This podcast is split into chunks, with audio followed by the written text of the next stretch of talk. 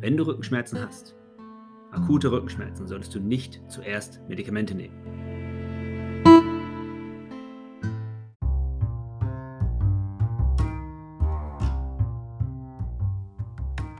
Hallo und vielen Dank, dass du dich entschieden hast, deine wertvolle Zeit mit diesem Podcast zu verbringen. Mein Name ist Timo Kaschel und der Podcast Die beste Entscheidung soll dir Informationen und Inspirationen liefern, damit du deine besten Entscheidungen treffen kannst.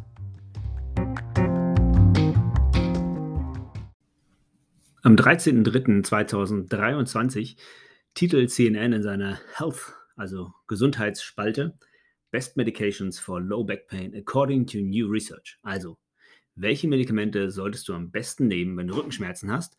Und dazu wurde anscheinend eine neue Studie veröffentlicht. Also ein Überblick. Und nachdem hier äh, wieder mal festgestellt wurde, dass akute Rückenschmerzen wirklich ein Riesenproblem sind und natürlich viel Leid auslösen, viele Kosten erzeugen, gesellschaftliche Kosten, persönliche Kosten, Arbeitsausfall und so weiter und so fort. Und natürlich nutzlose Diagnostik und auch Behandlung, ähm, gehen die Autoren dazu über, über diese Studie zu berichten. Die wurde im Journal of Orthopedic Research veröffentlicht. Und man hat dort mal wieder die Studienlage angeschaut, drei Datenbanken durchgesucht und mal geguckt, was es so zu sagen gibt zum Thema Medikamente. Und die Klassiker werden natürlich herausgesucht, Ibuprofen, Naproxen, Celixokeep, also die Coxibe, alle möglichen Sachen werden untersucht.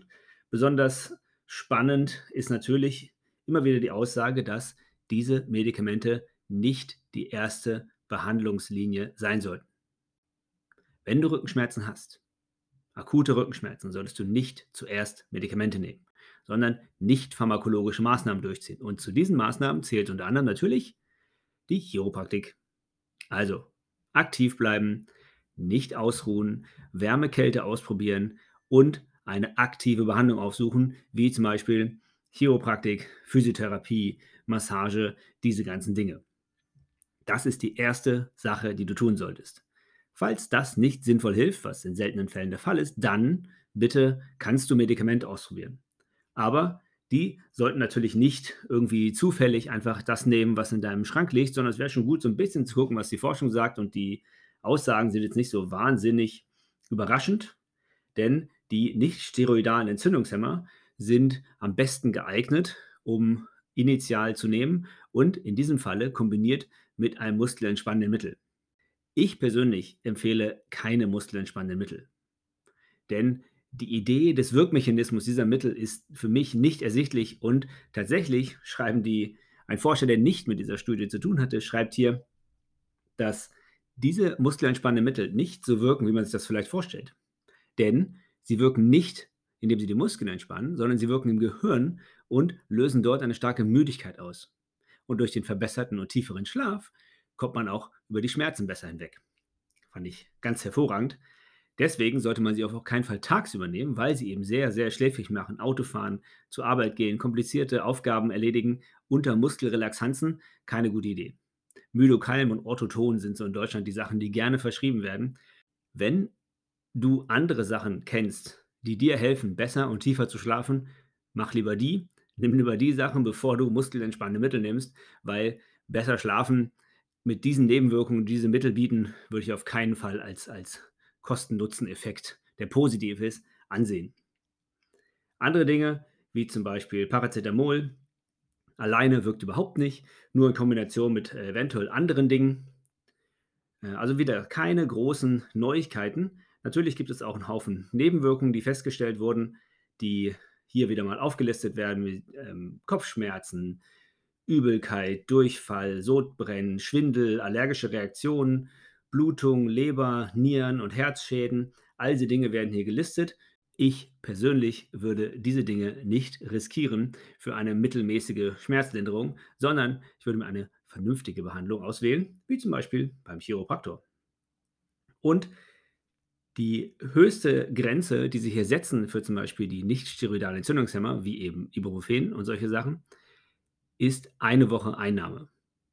Ich persönlich würde das noch verkürzen, denn nach drei Tagen spätestens solltest du eigentlich wissen, ob diese Mittel dir irgendwas nützt oder nicht. Und nach drei, vier Tagen spätestens, außer in Ausnahmesituationen, solltest du auch zu einer anderen Behandlung gekommen sein, die auch tatsächlich vielleicht mal die Ursache für deine Schmerzen löst.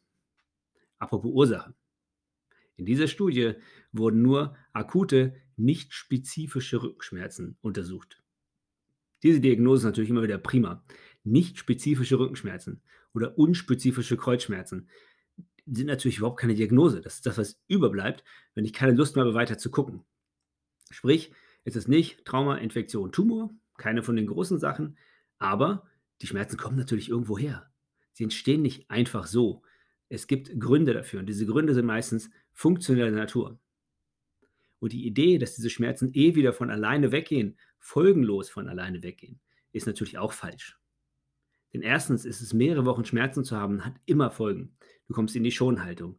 Du kannst nicht zur Arbeit gehen. Du kannst dich nicht um deine Familie und deine Kinder kümmern. Du bekommst schlechte Laune. Du schläfst schlecht. Du machst deinen Sport nicht mehr. Das Körpergewicht steigt. Du bist unzufrieden mit dir. Es hat eine Menge, Menge Folgen.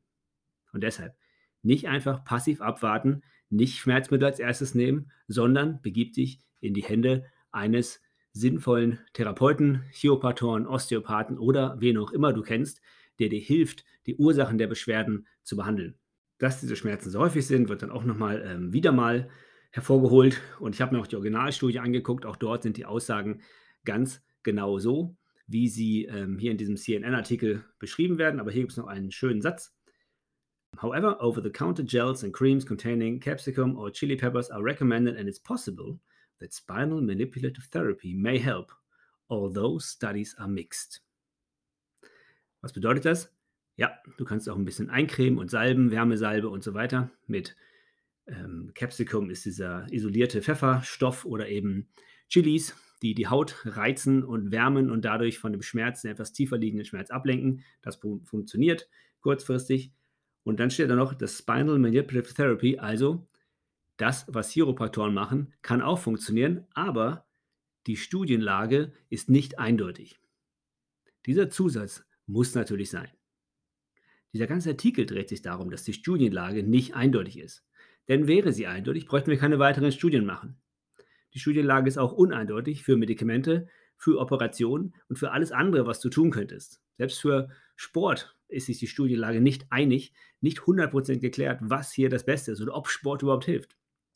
Dieser Hinweis ist völlig überflüssig, aber er muss natürlich in Bezug auf Wirbelsäulenbehandlung durch ähm, HVLA-Justierungen muss es natürlich mit erwähnt werden, ganz klar. Denn sonst könnten die Leute ja unvoreingenommen zur Chiropraktik gehen und denken, das hilft. Wo käme man denn dahin?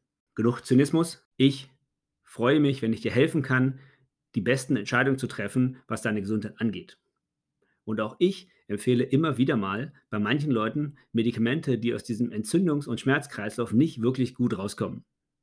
Es ist nicht sehr häufig, dass ich Leuten rate, Medikamente zu nehmen, aber wenn ich es tue, dann in einer Art Stoßkur. Das heißt, kurzfristig hochdosiert, soweit du es verträgst, vielleicht drei Tage, maximal vier Tage, dann über ein bis zwei Tage langsam wieder ausschleichen und schauen, auf welchem Schmerzniveau du hinterher landest. Denn Schmerzmittel machen die Schmerzen nicht weg. Sie machen auch die Ursachen nicht weg. Denn die Ursache war nie dein Mangel an Schmerzmitteln in deinem Körper.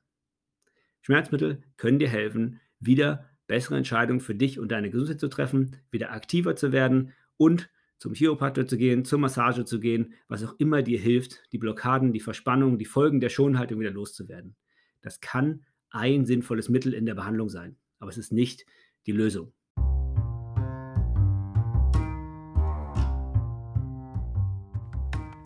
Vielen Dank, dass du dir die Zeit genommen hast, meinem Podcast zuzuhören.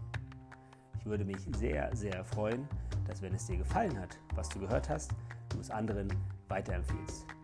Ich wünsche dir einen schönen Tag, bleib gesund und wir hören uns.